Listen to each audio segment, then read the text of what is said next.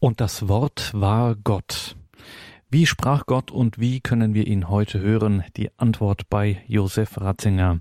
Das ist der Titel unserer heutigen Credo-Sendung und dazu grüßt Sie alle herzlich Gregor Dornis zu dieser Sendung, in der wir Professor Dr. Dr. Ludwig Weimar hören vom Lehrstuhl für die Theologie des Volkes Gottes an der Päpstlichen Lateranuniversität in Rom. Wie offenbart sich Gott, wie teilt sich Gott dem Menschen mit in der Schöpfung, in der Heilsgeschichte des alten Bundes und wie dann endgültig und gipfelnd in Jesus Christus. Wie wirkt diese Offenbarung, wenn sie gehört, beziehungsweise auch nicht gehört, angenommen oder abgelehnt wird?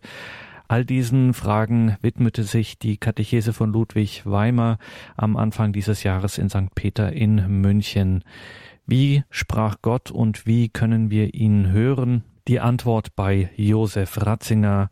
Wer könnte auf diese Frage besser antworten als Professor Ludwig Weimer? Er kennt Josef Ratzinger Benedikt den 16. seit mehreren Jahrzehnten. Er ist Papstschüler, wurde von Josef Ratzinger habilitiert und ein akademisches Leben lang gab es einen regen Austausch, nicht zuletzt auch über die katholische integrierte Gemeinde, der Professor Ludwig Weimer angehört. Und das Wort war Gott. Wie sprach Gott und wie können wir ihn hören? Die Antwort bei Josef Ratzinger. Freuen Sie sich nun auf diese Katechese, gehalten Anfang 2016 in St. Peter in München. Wir hören Professor Ludwig Weimer. Papa Emeritus Benedikt XVI. bedachte als Erzbischof von München in seiner ersten Fastenpredigt 1978 in St. Michael die Tötung Jesu und argumentierte, einen durchschnittlichen Professor kreuzigt man nicht. Damit sagte er unwillentlich auch sein Schicksal in Deutschland voraus. Er war in Personalunion Wissenschaftler und Verkündiger, etwas, das immer seltener wird. Gewiss wird er einmal als Kirchenlehrer verehrt werden. Wir beschäftigen uns hier mit seiner Vorstellung von der Offenbarung und vor allem mit deren Höhepunkt, wie dieser für Gott möglich und durch einen bestimmten Juden wirklich wurde. Und dann fragen wir mit diesem Lehrer, wie wir Antworten von Jesus Christus auf unsere heute brennenden Fragen erhalten können. Im Anfang war das Wort und das Wort war bei Gott und das Wort war Gott. Johannes 1.1. Johannes benutzt den griechischen Ausdruck Logos. Philosophen übersetzen Logos mit der Grundbedeutung Rede, aber auch mit Vernunft, Urteil, Begriff, Definition, Grund. Logos bedeutet auch für die Bibel viel mehr als Wort nämlich auch das Weltprinzip und den ewigen Wunsch Gottes mit einem freien Geschöpf zu kommunizieren, sein Leben zu teilen. Die Freiheit schloss ein gewaltiges Risiko ein. Nicht alle Gerufenen erkennen es und wollen Kinder Gottes sein. Josef Ratzinger hat einmal in einer Christmette dem Weihnachtsgeheimnis eine Deutung hinzugefügt, die er aus einer Geschichte bei Elie Wiesel folgerte. Zu Rabbi Baruch von Mainz kam ein weinender Junge, der sich beim Versteckspiel so gut versteckt hatte, dass sein Freund aufhörte, ihn zu suchen und wegging. Der Rabbi tröstete, ja, das ist sehr unschön. Und siehst du, mit Gott ist es genauso. Er hat sich versteckt und wir schauen nicht nach ihm. Denk dir nur, Gott verbirgt sich und wir Menschen suchen ihn nicht einmal. Ratzinger gab mit diesem Vergleich dem Advent ein spannendes Motiv hinzu. Gott wartet, dass das Geschöpf aufbricht. Er wartet auf den Menschen. Dahinter steht der Gedanke, Gott würde den Menschen vergewaltigen, wenn er seine Nähe und seine Wünsche sichtbar durchsetzen würde. Das führt aber zum Problem, wie sich Gott dann überhaupt mitteilen kann. Vor allem, da der Mensch Angst hat vor Gottes richterlichem Blick. Adam, wo bist du? Wie kann der Mensch zum Hörer auf das Wort Gottes werden? Und warum hörten die Religionen so grundverschieden? Der Theologe Ratzinger musste auf die Lage nach der europäischen Aufklärung eingehen. Seine Synthese von Glaube und Vernunft beruht auf einer einfachen Logik. Wenn Gott die Schöpfung gewollt hat und sie so gewollt hat, dass der Mensch ihn finden könne, dann hat der Mensch auch die Fähigkeit, Gott und dessen Wünsche zugunsten des Menschen zu entdecken. Dass das Erkennen nicht an einem Tag geschieht, sondern 50.000 Jahre früh Religionsgeschichte brauchte, ist würdig und der Freiheit des sündigen Menschen geschuldet. Erstens, wie sprach Gott? Im Gesprächsbuch Gott und die Welt lautet eine Zeile, die Sprache Gottes ist leise, aber er gibt uns vielerlei Winke. Was meint der Theologe Ratzinger damit? Eigentlich sprach Gott nicht. Er zeigte etwas durch Ereignisse, sprach in Herzen und Gewissen. Er handelte also in der Geschichte und an Menschen. Und dieses Handeln übersetzten begabte Gläubige in eine Anrede, in Sprache. Das Entscheidende war, Gottes Wollen herauszuhören, herauszudeuten, also das Verstehen des Gedankens Gottes, seines helfenden Rates, seiner Weisung. Die Sammlung von in weit über tausend Jahren erhorchten Vorschlägen Gottes haben wir in der Bibel vor uns und haben dies zum Kanon, zum Richtmaß für alles erklärt, was in den weiteren 2000 Jahren an Erfahrungen hinzugekommen ist, besonders in strahlenden Worten von Heiligen. Als Beispiel das bekannte Wort der großen Theresa, wenn Fasten, dann Fasten. Wenn Repun, dann Repun. Offenbarung ist ein in der Neuzeit auftauchender formaler Begriff. Früher gab es ihn nicht. Für alles verwendbar, für den Koran des Islam wie für die Privatoffenbarung bei einer Marienerscheinung. Ratzinger zeigte, wie die Sache der biblischen Offenbarung viel besser und präziser, zum Beispiel im Mittelalter bei Bonaventura, mit der Sache Heilsgeschichte ausgedrückt war. Denn sie besteht im Zusammenkommen von Ereignissen und sinnerschließenden Worten. Und sie hat einen Ort, gleichsam eine Werkstatt, nämlich das Volk Gottes. So sehr es auf einzelne Persönlichkeiten ankommt, wie Mose, die Propheten, Jesus und Paulus, die verstehen und hören und Gott ihre Sprache leihen, so sehr kam es auf das Wir der Gemeinschaft und die Geschichte an, auf den Ort und Boden von Tradition und Versammlung der Gläubigen. Das prophetische Wort Gottes war ein individuell innerlich erkanntes, aber ein dem Wir der Gemeinde mitgeteilte Redens.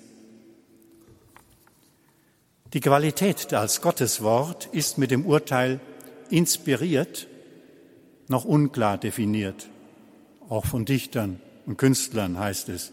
Sie seien inspiriert von einer Muse. Ein Theologe wie Ratzinger musste absoluter und zugleich nachvollziehbarer formulieren, nämlich in der Weise, das Wort Gottes ist zugleich von oben, von Gott und auch ganz von unten, vom Hörer, vom Menschen her gefunden und formuliert. Diese Struktur bedeutet, dass Gott immer durch einen menschlichen Verfasser den Text sagte oder schrieb, von den Tafeln der zehn Gebote bis zu Jesus. So spricht der Herr, sagt der Prophet. Das Christentum ist die Zuspitzung. Hier spricht Gott in einem Winkel der Welt und nicht in einem Priester, sondern in einem Dorfhandwerker. Und noch zugespitzter, nicht in einem erfolgreichen Volkstribun, sondern in einem Verurteilten und Gekreuzigten. Das Durch bedeutet nun aber nicht, dass das Wort Gottes vielleicht nur eine Erfindung sei. Nicht nur zeigen gerade Widerspruch und Ablehnung, wie fremd das Gotteswort gegenüber den allzu menschlichen Wünschen ist. Ratzinger betont mit dem Zeitwort, es könne nur und müsse empfangen werden. Empfangen werden.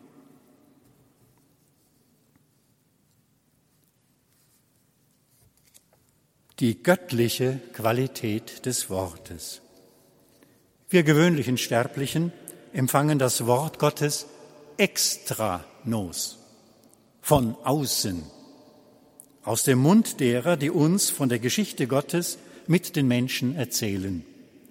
Diese Geschichte ist nicht universell und überall gleichwertig, sondern partiell und speziell. Es ist eine Geschichte aus dem Land Israel. Es kann sich für die einen von uns anhören wie aus einer fremden Welt und andere mögen die Nase rümpfen, das sei ein Glaube für die einfachen Leute, die Klugen hätten das längst aus der Religion in die Philosophie übersetzt wo man keinen Gott braucht. Ratzinger hat deswegen immer den Glauben der Einfachen verteidigt. In seiner Autobiografie fasste er seine Einsicht zum Begriff Offenbarung so zusammen. Das Wort bezeichnet den Akt, in dem Gott sich zeigt, nicht das objektive Ergebnis dieses Aktes. Wo niemand Offenbarung wahrnimmt, da ist eben keine Offenbarung geschehen, denn da ist nichts offen geworden. Zur Offenbarung gehört vom Begriff selbst her ein jemand, der ihrer inne wird. Schön formuliert. Am ersten Hörer des Wortes, an der in der Bibel gedeuteten Geschichte des alten Israel, hat Ratzinger die Möglichkeit des Hörens und die Unterscheidung zwischen Glaubenswahrheit und Religionen in den Grenzen des Menschen abgelesen. Zweitens. Offenbarung als Reinigung der Religion. Das Wort Gottes trifft auf Wunschvorstellungen des Menschen. Es kann dort anknüpfen, aber es muss auch manchem widersprechen. Anknüpfung und Widerspruch wurde zu einer Formel für die Inkulturation des jüdisch-christlichen Glaubens. Ratzinger verwendete am liebsten als Generalformel ein anderes Wort, das Wort Reinigung. Die Offenbarung zu finden glich dem Herausschlagen einer Gestalt aus einem Marmorblock. Alles ist schon da, aber es muss viel weggehauen und geschliffen werden. Dann steht die Gestalt da. Die war schon drin im Block. Reinigung. Ratzinger gebraucht diese Hauptformel herausarbeiten, der Wahrheit mit Reinigung interpretiert, um zu sagen, es braucht eine Läuterung mit Hilfe der religionskritischen Vernunft. Diese Vernunft sammelte die Weltweisheit, auch die politischen Erfahrungen, wie man ein Volk führt, und die religiösen Ideen der Menschheit und schuf den Monotheismus, den Eingottglauben. Hier ist ein Hinweis auf die von Ratzinger betonte natürliche Theologie nötig. Die alten Weisheitslehrer entdeckten schon in der Schöpfung Gottes Gedanken und Gesetze. Gott sprach aus der Ordnung der Dinge und ihrer Schönheit. Aus der Identität der Natur kann der Mensch eine vernünftige Naturmoral, das Naturrecht und die Menschenrechte ablesen. Nicht alle Kulturen, aber die westlichen haben so gedacht. Man könnte im Blick auf die Paradiesgeschichte diese Grundlage für eine stimmige Ethik die Gesetze des Gartens nennen. Der Mensch wird dabei auf seine Erlösungsbedürftigkeit stoßen. In der Begegnung mit dem entwickelteren biblischen Glauben geschieht dann etwas mit dieser Kultur. Ratzinger hat es einmal mit einem Bild Basilius des Großen so genannt, wie die Maulbeerfeige vor der Ernte, damit sie süß werde, angeritzt werden muss, so muss der Glaube, die Kultur und die heidnische Religion ritzen. Basilius wörtlich, wenn man es fertig bringt, sie durch den Logos zu ritzen, wandelt sie sich, wird schmackhaft und brauchbar. Wenn das moderne Weltbild Gott ausschließt, vergisst es, dass Gott durch sein Geschöpf Mensch in der Welt spricht und handelt, indem Menschen ihn hören und entsprechend handeln. Daher konnte Ratzinger schreiben, Gott ist lebendig, das bedeutet, er ist ein handelnder, ein hörender und ein sprechender Gott. Er ist der Schöpfer. Das All kommt von ihm. Aber er hat auch in der menschlichen Geschichte gehandelt und darin sein Gesicht gezeigt. Das All ist ihm mit der Schöpfung nicht entglitten. Er ist kein Willkürgott. Er respektiert die Gesetze der Schöpfung und die Freiheit des Menschen, die er selbst gestiftet hat aber er ist auch kein ohnmächtiger Gott. Auf Gott zu hören hat auch damit zu tun, auf die Vernunft zu hören und die Identität der Dinge zu beachten.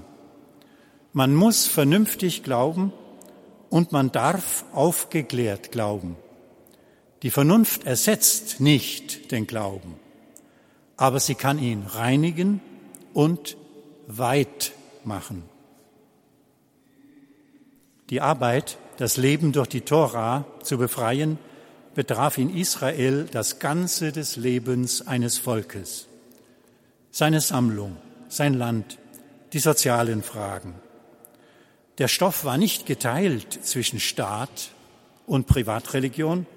Dies meint Ratzinger, wenn er lehrte, hier sei die Religion Aufklärung geworden oder die Aufklärung Religion geworden, nämlich Aufklärung des Menschen durch Gott. Nur ein einziger Hinweis.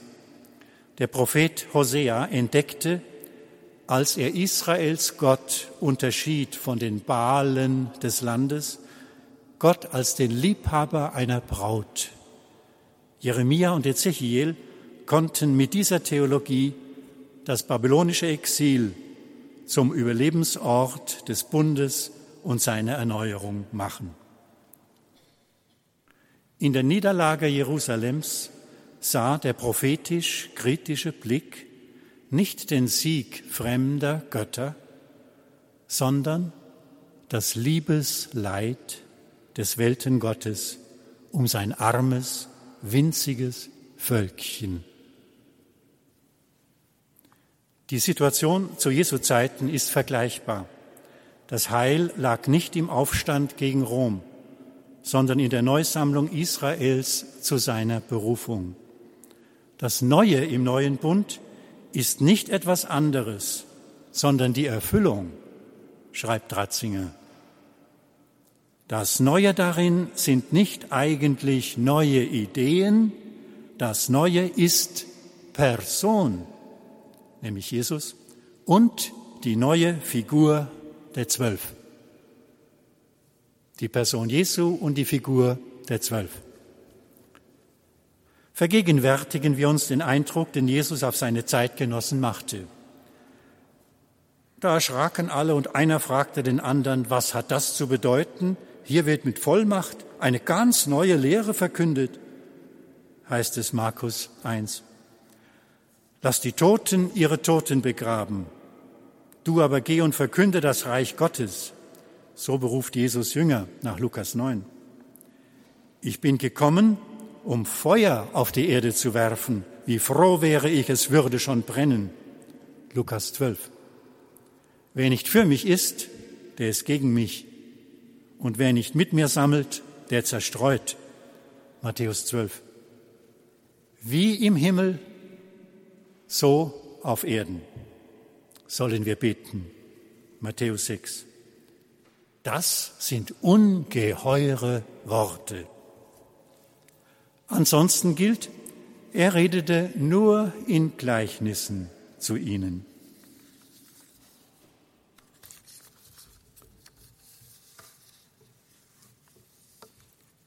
Im Gesprächsbuch Gott und die Welt buchstabierte Ratzinger das Wort Gottes in Jesu Person anhand der ersten Worte des Johannesevangeliums. Jener Logos, jener schöpferische Sinn, aus dem die Welt geworden war, ist in diesem Menschen Jesus persönlich da. Jene Kraft, die die Welt erschaffen hat, tritt damit selber in die Welt herein und redet mit uns. Es ist das große Paradox, das hier auf uns zukommt.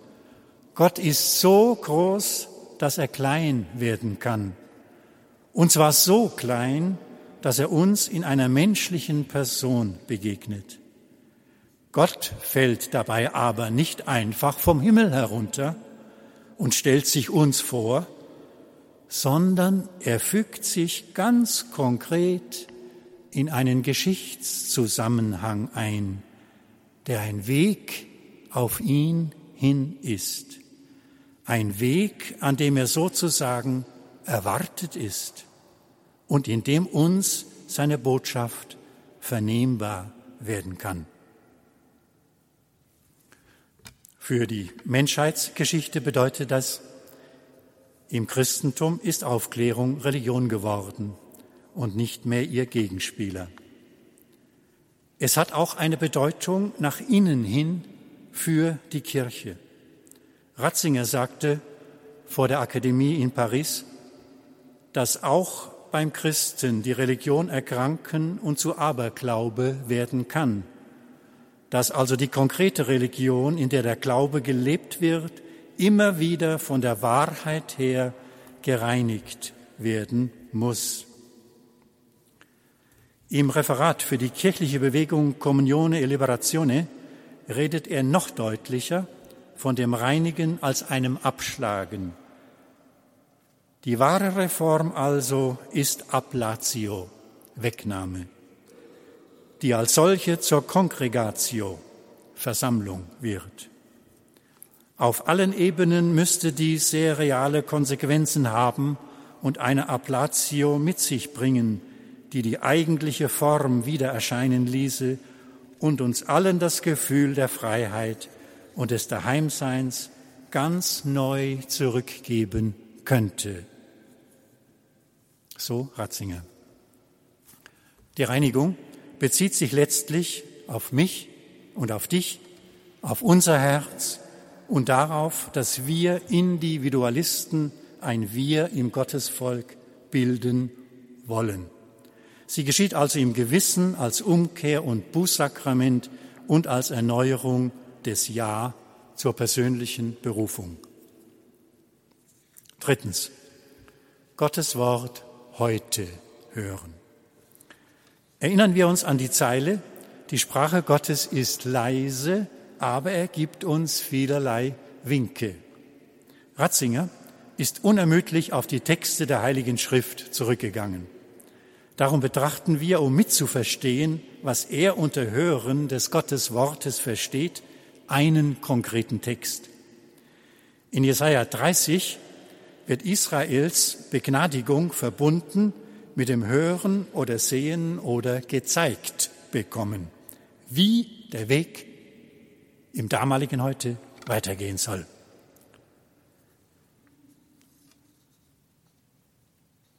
Der Herr wird dir antworten, er wird dein Lehrer sich nicht mehr verbergen. Deine Augen werden deinen Lehrer sehen, deine Ohren werden es hören, wenn er hinter dir ruft, hier ist der Weg, auf dem ihr gehen müsst, auch wenn ihr selbst rechts oder links gehen wolltet. Jesaja 30, 20, 21. Das Bild ist völlig konträr zum modernen Plandenken nach vorne. Der Prophet sucht den nächsten Schritt nach rückwärts in die unbekannte Zukunft. Vor seinen Augen liegt die vergangene Geschichte, aus der Israel an dem Guten und Schlechten ablesen könnte, welchen Schritt es jetzt als nächsten gehen müsste. Der unsichtbare Gott weist ihm sozusagen hinter dem Rücken rufend diesen Schritt, um sein Volk den rechten Weg zu führen. Im Kapitel 35 findet sich dann der Satz, eine Straße wird es dort geben, man nennt sie den heiligen Weg, er gehört dem, der auf ihm geht. Er gehört dem, der auf ihm geht. Es fehlt also nur am Tun. Damit sind wir ganz nah bei der Frage Jesu in Lukas 6 was nennt ihr mich, Herr, Herr, und tut nicht, was ich sage? Ich will euch zeigen, wem ein Mensch gleicht, der zu mir kommt und meine Worte hört und sie tut. Hierher gehört auch das immer wieder an die Spitze gestellte Vorbild Mariens. Papst Benedikt, der, der 16., führte dazu in einem amtlichen Text aus, Sie ist für jeden Gläubigen ein Vorbild fügsamer Anteilnahme des göttlichen Wortes, denn sie bewahrte alles, was geschehen war in ihrem Herzen und dachte darüber nach. Lukas 2. Und vermochte das innere Band zu finden, das scheinbar zusammenhanglose Ereignisse, Taten und Dinge im großen göttlichen Plan miteinander verknüpft.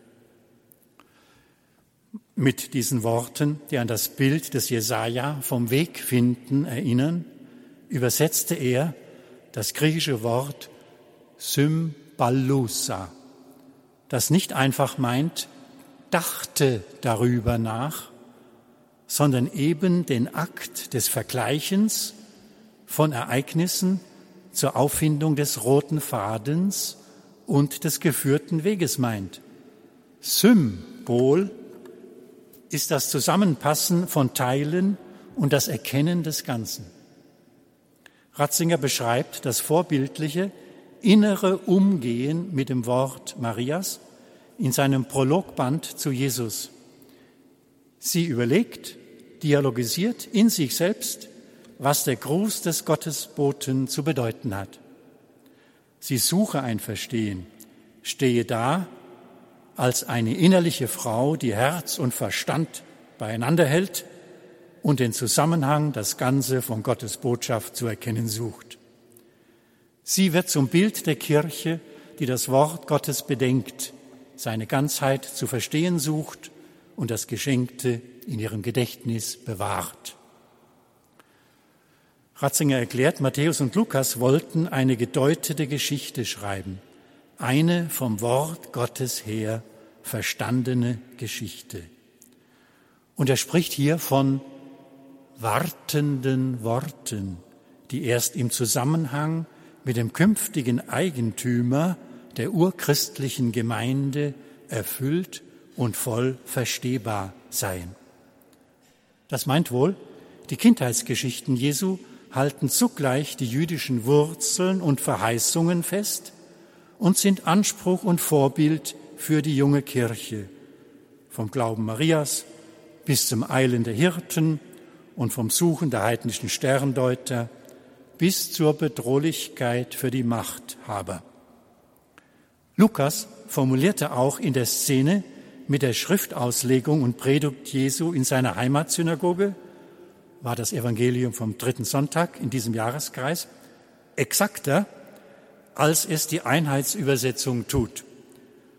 Diese übersetzt, da begann er ihnen darzulegen, heute hat sich das Schriftwort, das ihr eben gehört habt, erfüllt. Lukas 4. Im griechischen Text steht aber nicht, das ihr eben gehört habt, sondern in euren Ohren, enteus osin hymon. Das bedeutet nach Ratzinger, wenn sie hören wollen, für jene, die hören können. Denn andere sehen in Jesu Taten das Wirken eines falschen Propheten oder gar bösen Dämons. Bei ihnen geht das Wort Jesu nur bis ins Ohr und erreicht nicht das Herz. Im Ohr wandelt es sich vielmehr vom Staunen ins Erschrecken und sich versperren. Viertens. Der Theologe Ratzinger und das Zweite Vatikanische Konzil. Nur ein kleines Wort dazu. Da Josef Ratzinger als 36-Jähriger von Kardinal Frings zum theologischen Berater ernannt und ab 1962 als offizieller Konzilsperitus in das internationale Gremium aufgenommen war, gestaltete er entscheidende Texte mit, darunter auch Dei Verbum, die dogmatische Konstitution über die göttliche Offenbarung. Er hat das selber nicht so herausgestellt, wie es jetzt die Forschung sichtbar macht, als er die Einleitung und Kommentare zu vier Teilen für die große deutsche Veröffentlichung 1967 schrieb. Die von Kardinal Ottaviani vorbereitete Vorlage wurde im Sturm umgeworfen. Ratzinger verschweigt, dass der neue Text einer gemischten Kommission, zu der auch Kongar und Rahner gehörten, stark auf ihn zurückgeht. Heute kann man ihn in seinen gesammelten Schriften lesen und vergleichen und das Fachurteil ist publiziert. Sein Entwurf für ein neues Offenbarungsschema sei in Dei Verbum fast unverändert aufgegangen. Voderholzer, Bischof, Herausgeber der gesammelten Schriften. Ratzingers Einleitung zur kommentierten Ausgabe des Konzilstextes kritisierte 1967 den Text der verworfenen Vorgabe so. Er war zu dürftig und karg, auf den ersten Blick als ein Produkt der Resignation zu erkennen. So konnte sich die Kirche vor der Welt nicht über ein Thema äußern, bei dem ihr eigentlich das Herz brennen müsste. Stattdessen hatte man eher das Gefühl, dass es ihr Verlegenheit bereitete. Zum Neuen, also seinem Kompromisstext, sagt er, mehr als ein Kompromiss. Er ist eine Synthese von großer Bedeutung. Der Text verbindet die Treue zur kirchlichen Überlieferung mit dem Ja zur kritischen Wissenschaft und eröffnet damit neu dem Glauben den Weg ins Heute. Er gibt Trient und das Vatikanum I nicht preis, aber er mumifiziert auch das damalige nicht, weil er weiß, dass Treue im Geistigen nur durch die immer neu vollzogene Aneignung verwirklicht werden kann. Fünftens. Wort und Antwort Bedeutung der Liturgie. Im sechsten Kapitel seines Jesusbuchs 1 über die Erwählung der Zwölf und die Jünger beschreibt der Papst das Beten Jesu als Quelle seiner Verkündigung und seines Handelns. Besonders Lukas zeige, die Berufung der Jünger ist ein Gebetsereignis. Sie werden gleichsam im Gebet gezeugt, im Umgang mit dem Vater. Quasi liturgisch ist dieses Beten, da es auf dem Berg geschieht, im Anklang an die Gründung des Bundes auf dem Sinai. Auch heute sprechen wir im dritten Hochgebet, bis ans Ende der Zeiten versammelst du dir ein Volk. Erfülle uns mit seinem Heiligen Geist, damit wir ein Leib und ein Geist werden in Christus. Im Nachdenken darüber, was christliches Beten eigentlich ist, benutzt Ratzinger meist die johannäische Theologie. Was ist die Formalstruktur des Gebets? Er sagt, die grundlegende Ermöglichung dafür, dass der Mensch mit Gott reden kann, liegt vorab darin, dass Gott selbst in sich selbst Rede ist. Er ist in sich Reden, Hören, Antworten. Der Logos in Gott ist der ontologische, also im Sein begründete, Grund des Gebets. Der Johannesprolog lässt diesen Zusammenhang gleich in seinen ersten Sätzen aufleuchten. Im Anfang war das Wort und das Wort war zu Gott hin. Wie wir das griechische Pros wohl genauer statt bei Gott übersetzen müssen. Es wird gerade der Akt der Zuwendung, der Beziehung zum Ausdruck gebracht. So Ratzinger. Also wiederum eine eigene Übersetzung des Textes, die in der Normalübersetzung verloren gegangen ist. Die Liturgie ist für Josef Ratzinger der Locus Theologicus par excellence. Die Begegnung mit dem Wort Gottes in der Liturgie ist, betont er, wichtiger als die private Bibellektüre, weil die zwei entscheidenden Dinge dabei zum Zug kommen, die dort fehlen. Das Hören und der Raum des versammelten Wir. Ergriffen sein und Gott für seine Wege danken und loben kann man auch im stillen Kämmerlein. Aber das Ziel der ganzen Bibel verlangt die Feier und Vergegenwärtigung des Erlösungsgeschehens zusammen mit der Gemeinschaft aus dem Erben der Geschichte Gottes. Liturgie ist Vergegenwärtigung der Erlösungsgeschichte. Weil der Kosmos in die Erlösung einbezogen ist, hat auch die Liturgie eine kosmische Note. Ratzinger interpretiert das Fest mit Josef Pieper als Zustimmung zur Welt, als ein Ja-Wort. In allen Festen haben die Menschen, schreibt er, immer nach dem Leben gesucht, das größer ist als der Tod, nach der Ermächtigung zur Freude. Und vor allem ist Liturgie Teilnahme an der himmlischen Liturgie, vermittelt durch irdische Zeichen. Daher kann und muss er in seinem systematischen Werk über die letzten Dinge formulieren, jede Eucharistie ist Parosie, Kommen des Herrn. Und jede Eucharistie ist doch erst recht Spannung der Sehnsucht, dass er seinen verborgenen Glanz offenbare. Benedikt, der 16. will, dass das Wort Gottes nicht säkularisiert ausgelegt wird, aber auch nicht in eine Spiritualisierung abdriftet. Doch noch mehr erinnert er daran, dass es das Wir der Glaubensgemeinschaft braucht, um recht gehört und in die Praxis übersetzt zu werden. Das meint nicht nur allgemein Orientierung an Kirche und Rom, Immer wieder wagte es dieser Papst, den Stachel für uns alle, auch für die Bewegungen und die neuen Gemeindeformen zu nennen. Das Vorbild der in der Apostelgeschichte geschilderten ersten Gemeinde in Jerusalem. Was einmal möglich war, hat sich doch als möglich erwiesen.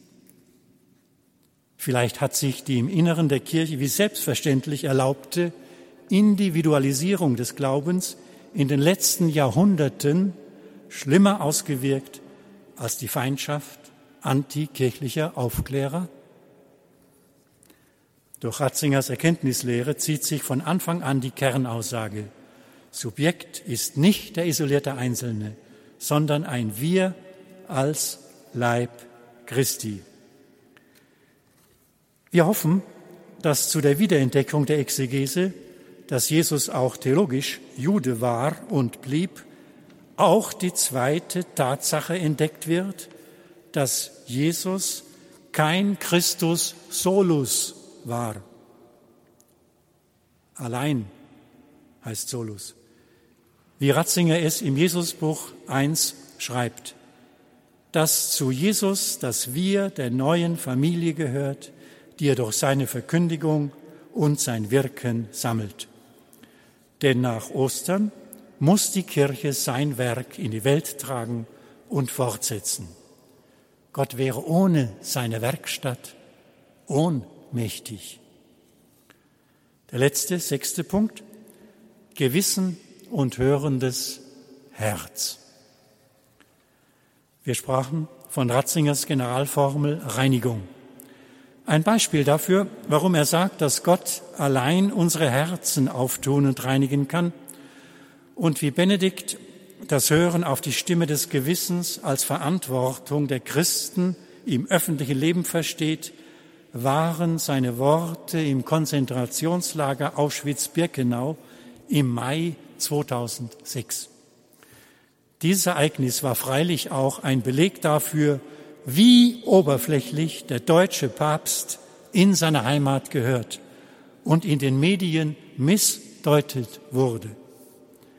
Er sagte zur Katastrophe des Mordes an sechs Millionen Juden, im letzten müssen wir bei dem demütigen, aber eindringlichen Schrei zu Gott bleiben, wach auf, vergiss dein Geschöpf Mensch nicht. Das wurde hart kritisiert. Er sei ausgewichen. Und die Fortsetzung dieses Satzes wurde unterschlagen.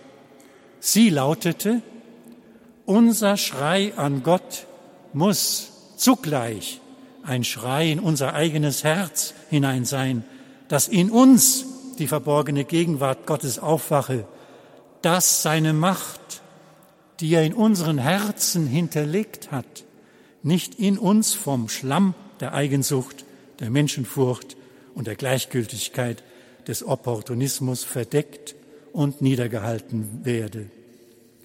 Wir stoßen diesen Ruf an Gott, diesen Ruf in unser eigenes Herz hinein, gerade auch in dieser unserer gegenwärtigen Stunde aus, in der neue Verhängnisse drohen, in der neu alle dunklen Mächte aus dem Herzen des Menschen aufzusteigen scheinen. Wir rufen zu Gott, dass er die Menschen zur Einsicht bringe, damit sie erkennen, dass Gewalt keinen Frieden stiftet. Soweit seine Worte. Die Kritiker hörten oder verstanden nicht, wie modern und zugleich politisch und hochtheologisch hier formuliert wurde seine Macht, die er in unseren Herzen hat, beschreibt die Möglichkeit, wie der jenseitige Gott in unsere Geschichte eingreifen kann. Wir müssen eingreifen. In Auschwitz hat nicht Gott gefehlt, sondern haben die Christen gefehlt. Unsere Ethik der brüderlichen Verantwortung hat als Maßstab das Nachahmen Gottes und bedarf der Erlösung von unserer Feigheit. Daher das muss zugleich von Ruf an Gott und Ruf in unser Herz. Im Jesaja-Buch steht auf ein und derselben Seite ebenfalls beides. Wenn Sie nachschauen zu Hause, Jesaja 51. Wach auf, bekleide dich mit Macht, arm des Herrn und Wach auf, Zion, zieh das Gewand deiner Macht an.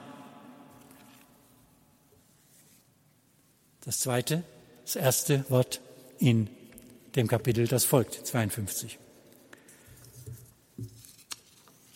Von Herzen ist auch in dem Werk das neue Volk Gottes im Teil über Freimut und Gehorsam die Rede. Ratzinger zitiert die Klage des 1093 in Polling geborenen Augustiner Chorherrn Gerhoch von Reichersberg über den traurigen Zustand der sündigen Kirche zu Kaiser Barbarossas Zeiten und folgert, ist es unbedingt ein Zeichen gebesserter Zeiten, dass die Theologen von heute nicht mehr in solcher Weise zu sprechen wagen? Oder ist es nicht eher ein Zeichen geminderter Liebe, der das Herz nicht mehr brennt in heiliger Eifersucht um Gottes Sache in der Welt, eine Liebe, die stumpf geworden ist und nicht mehr den Einsatz des Leidens wagt für und um die Geliebte? So also dieser alte Augustiner Chorherr. Wie schon der junge Ratzinger die Bedeutung des Herzens bei Augustinus entdeckte und wie er 1953 beim Dombergsingen in Freising die schönste Stelle über den Jubilus bei Augustinus, von dem er acht Stellen kannte, zitierte und dem bayerischen Jodler gleichsetzte, wo das Herz verkündet, was man nicht mehr sagen kann, berichtet Alfred Lepple. Ratzinger bezog die Herz-Jesu-Verehrung auf die Leibhaftigkeit des Menschen Jesus. Für sein Menschsein stehe dieses Wort Herz, das ganz bewusst nicht nur Symbol, sondern Verankerung des Geistes in der Realität des Leibes sein wolle. Und er sagt, Gott nimmt die Grenze der Materie eines ganz bestimmten Körpers an, um gerade so durch diese Begrenzung eine neue Möglichkeit der Nähe zu finden. Materie, die trennt, wird zum Mittel der Berührung. Wie das von der Lanze durchbohrte Herz Jesu und die Wundmale an Händen und Füßen auch als Verklärte für alle Ewigkeit sichtbar bleiben, so möchte er auf die Herz Jesu Verehrung nicht als bloß historischen Ausdruck verzichten, schrieb er 2006. Das Herz steht für den Ort der freien Entscheidungen, des Willens und Wollens. Immer wieder wird, vor allem mit der wissenschaftlichen Theologie, übersehen, wie ohnmächtig ein verstandesmäßiges Erkennen bleibt, ohne die Macht von Interesse und Liebe. Ratzingers Hörer des Wortes muss eine Synthese wagen oder besser sich schenken lassen aus Wille und Vernunft, aus Liebe und Wahrheit, um Gottes Gedanken im befreiten Herzen hören zu können. Denn, und das ist das Schlusszitat, der Mensch ist das merkwürdige Wesen, das nicht nur der physischen Geburt, sondern der Gutheißung bedarf, um bestehen zu können. Es genügt aber nicht zu sagen, es ist gut, dass es dich gibt. Man muss es mit dem Akt der eigenen Existenz sagen, den wir Liebe nennen. Aber auch die Liebe allein tut es nicht.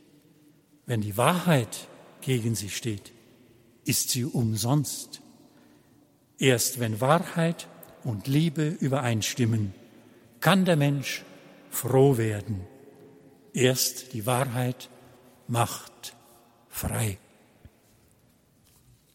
Das war Professor Ludwig Weimer vom Lehrstuhl für Theologie des Volkes Gottes an der Päpstlichen Lateranuniversität in Rom.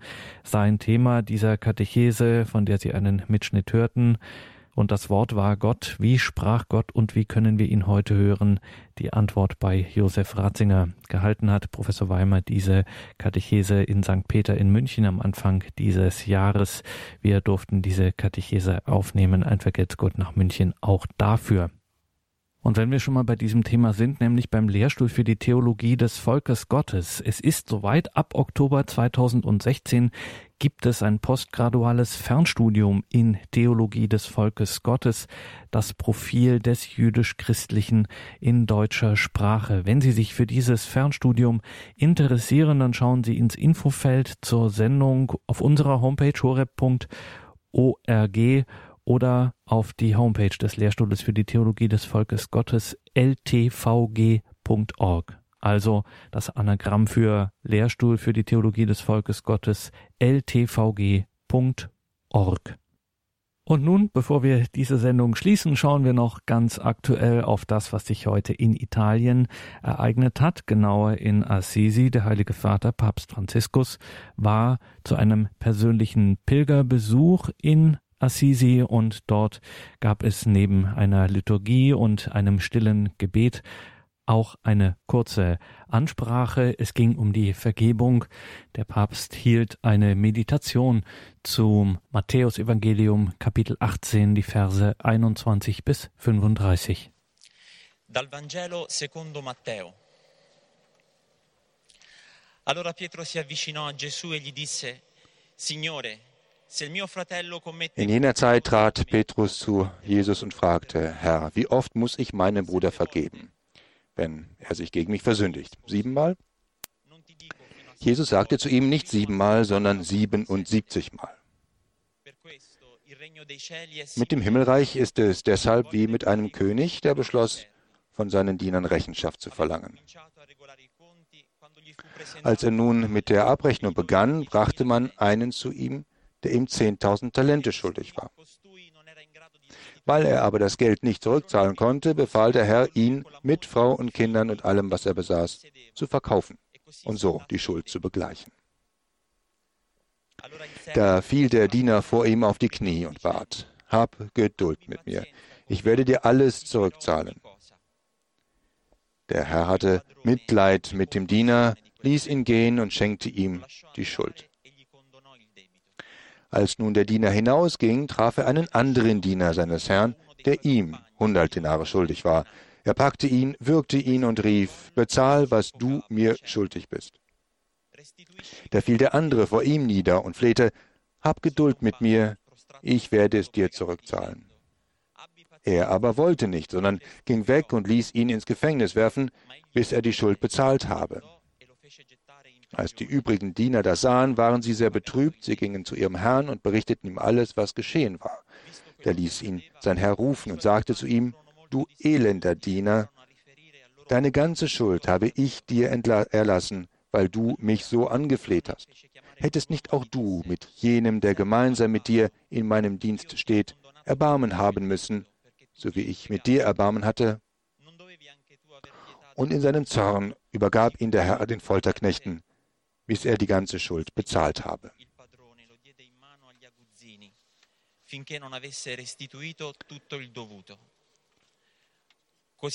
Ebenso wird mein himmlischer Vater jeden von euch behandeln, der seinem Bruder nicht von ganzem Herzen vergibt. Mi piace ricordare oggi, cari fratelli e sorelle, ich würde gerne, liebe Schwestern und Brüder, vor allem und zuerst an die Worte erinnern, die der heilige Franziskus nach einer alten Überlieferung genau hier vor dem ganzen Volk und den Bischöfen gesprochen hat. Ich will euch alle ins Paradies schicken.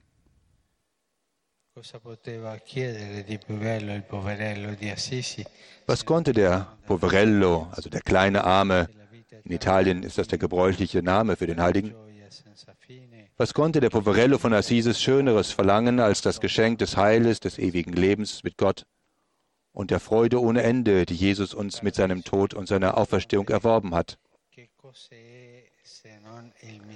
Und außerdem, was ist denn das Paradies, wenn nicht jenes Geheimnis der Liebe, die uns für immer mit Gott verbindet, damit wir ihn ohne Ende betrachten können? Die Kirche bekennt von jeher diesen Glauben, wenn sie sagt, dass sie an die Gemeinschaft der Heiligen glaubt. Wir sind mit unserem Glauben, mit unserem Leben aus dem Glauben nie allein. Die Heiligen und die Seligen leisten uns Gesellschaft, wie auch unsere Lieben, die in Einfachheit und Freude den Glauben gelebt und in ihrem Leben bezeugt haben. Da gibt es eine unsichtbare Verbindung. Aber deswegen ist sie nicht weniger wirklich. Die Verbindung, die uns ein Leib sein lässt, Kraft einer Taufe, die wir empfangen haben, beseelt von dem einen Geist.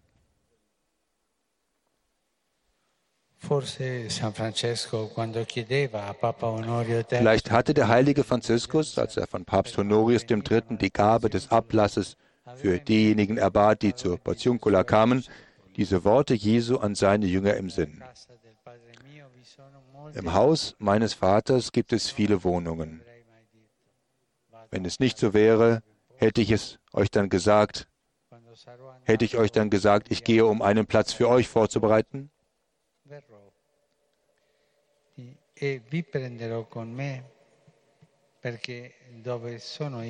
Wenn ich gegangen bin und einen Platz für euch vorbereitet habe, komme ich wieder und werde euch zu mir holen, damit auch ihr dort seid, wo ich bin.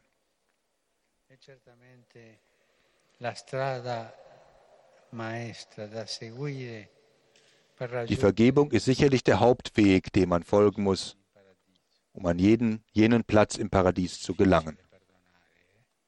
Und Vergebung ist schwierig, nicht wahr? Wie viel kostet es uns, zu vergeben, dem anderen zu vergeben? Denken wir darüber ein wenig nach.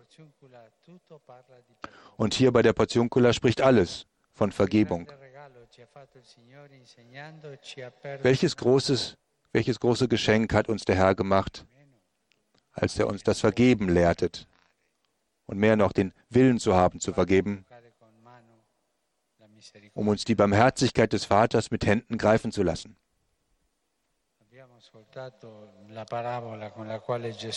Wir haben gerade das Gleichnis gehört, mit dem Jesus uns anwies zu vergeben. Warum sollten wir einem Menschen vergeben, der uns Böses getan hat? Weil zuerst einmal uns vergeben worden ist. E Und unendlich viel mehr vergeben worden ist. Unter uns hier ist keiner, dem nicht vergeben ist.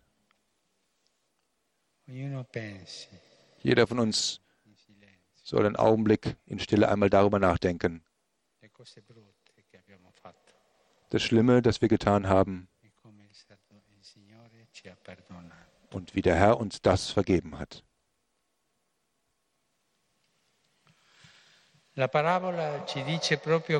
Das Gleichnis sagt uns genau das.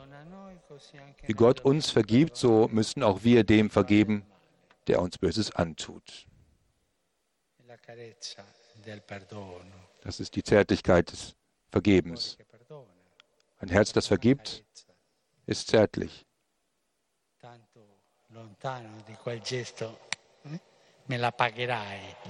Weit entfernt von dem Gestus, der droht, das willst du mir bezahlen. Vergebung ist etwas anderes. Gerade so wie in dem Gebet, das Jesus uns gelehrt hat, im Vater unser, wenn wir sagen, und erlass uns unsere Sünden, wie auch wir sie unseren Schuldnern erlassen haben. Die Schulden sind unsere Sünden vor Gott. Und unsere Schuldner sind die, denen auch wir vergeben müssen. Ognuno di noi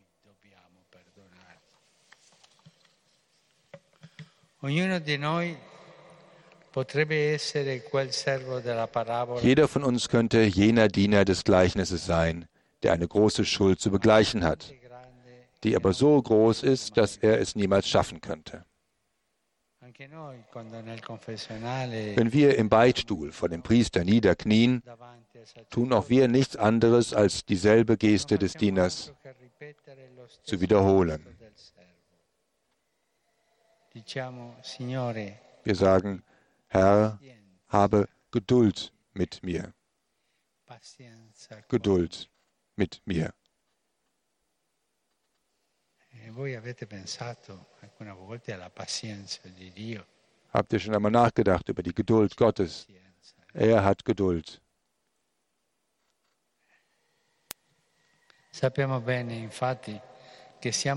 Wir wissen nämlich genau, dass wir voller Fehler sind und oft in dieselben Sünden zurückfallen. Und doch wird Gott nicht müde, uns immer seine Vergebung anzubieten. Jedes Mal, wenn wir darum bitten.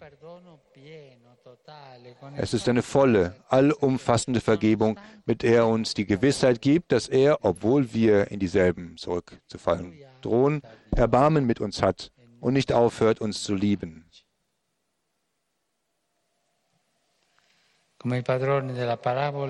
Wie der Herr aus dem Gleichnis, so erbarmt sich Gott. Das heißt, es überkommt ihn ein Gefühl des Mitleids verbunden mit zärtlicher Liebe. Es ist ein Ausdruck, um seine Barmherzigkeit uns gegenüber zu bezeichnen.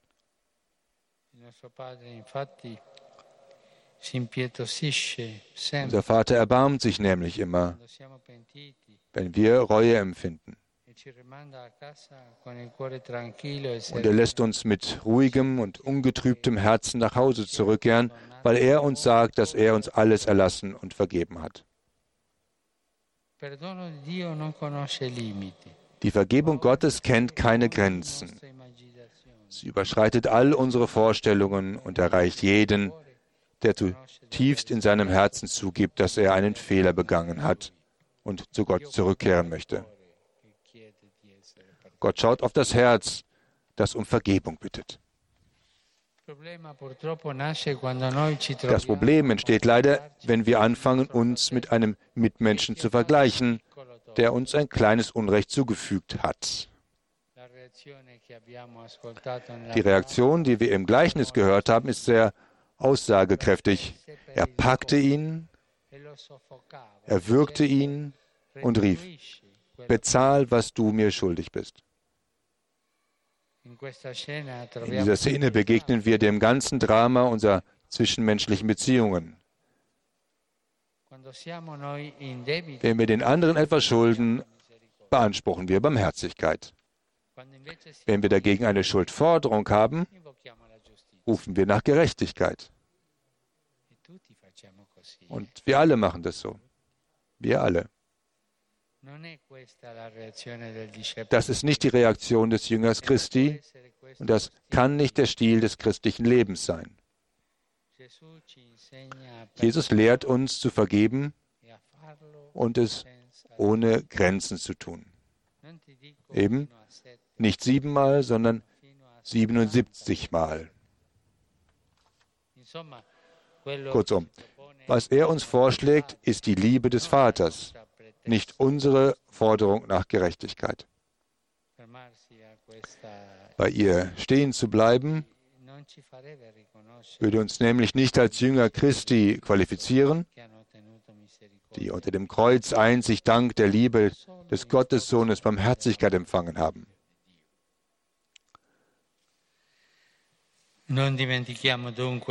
Vergessen wir also nicht die harten Worte, mit denen das Gleichnis schließt.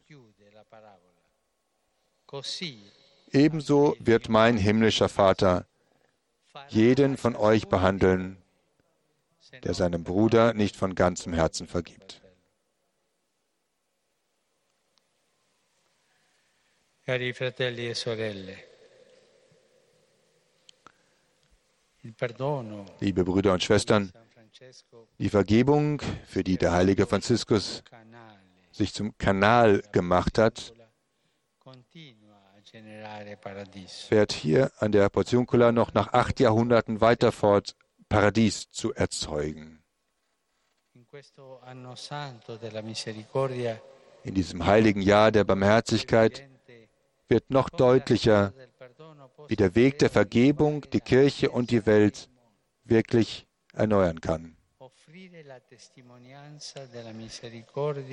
Die Barmherzigkeit in der Welt von heute zu bezeugen, ist eine Aufgabe, der sich keiner von uns entziehen kann. Ich wiederhole das noch einmal. Die Barmherzigkeit in der Welt von heute zu bezeugen, ist eine Aufgabe, der sich keiner von uns entziehen kann. Die Welt braucht Vergebung. Zu viele Menschen leben eingeschlossen im Groll und hegen Hass, weil sie unfähig sind zu vergeben. Und so verderben sie ihr eigenes Leben und das anderer, anstatt die Freude der Unbeschwertheit und des Friedens zu finden. Bitten wir den heiligen Franziskus, dass er Fürbitte für uns einlege, damit wir nie aufgeben, demütige Zeichen der Vergebung und Werkzeuge der Barmherzigkeit zu sein. E possiamo pregare su questo, Und jetzt lassen Sie uns doch darum beten, jeder für sich. Ich lade, ich lade die Bischöfe, die Franziskanerbrüder ein, in die äh, Beichtstühle zu gehen und ich werde das selber auch tun,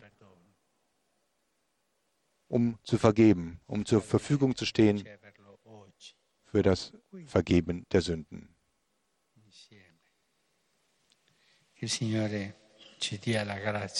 Der Herr gebe uns die Gnade,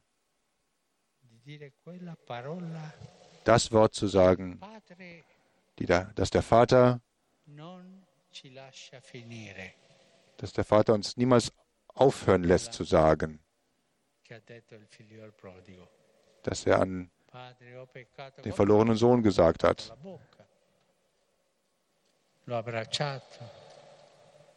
Noi cominciamo a dire e lui ci tapperà la bocca e ci vestirà. Ah, so hat, pardon, so hat der Papst das gemeint. Wir fangen an zu sprechen von unseren Sünden und dann unterbricht er uns. Und wenn ich morgen dasselbe tue wie der Sünde, dann kann ich trotzdem wieder umkehren. Der Vater schaut immer auf die Straße. Schaut, äh, schaut wartend auf den Sohn, auf den Verlorenen. Und das sind wir alle. Gott schenke uns diese Gnade.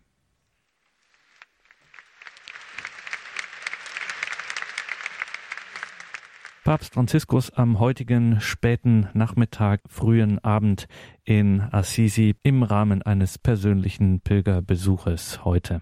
Wir bedanken uns bei den Kollegen von Radio Vatikan, dass wir diese Übertragung von Radio Vatikan zeitversetzt ausstrahlen durften. Danke vor allem auch an Pater Bernd Hagenkort für die Übersetzung.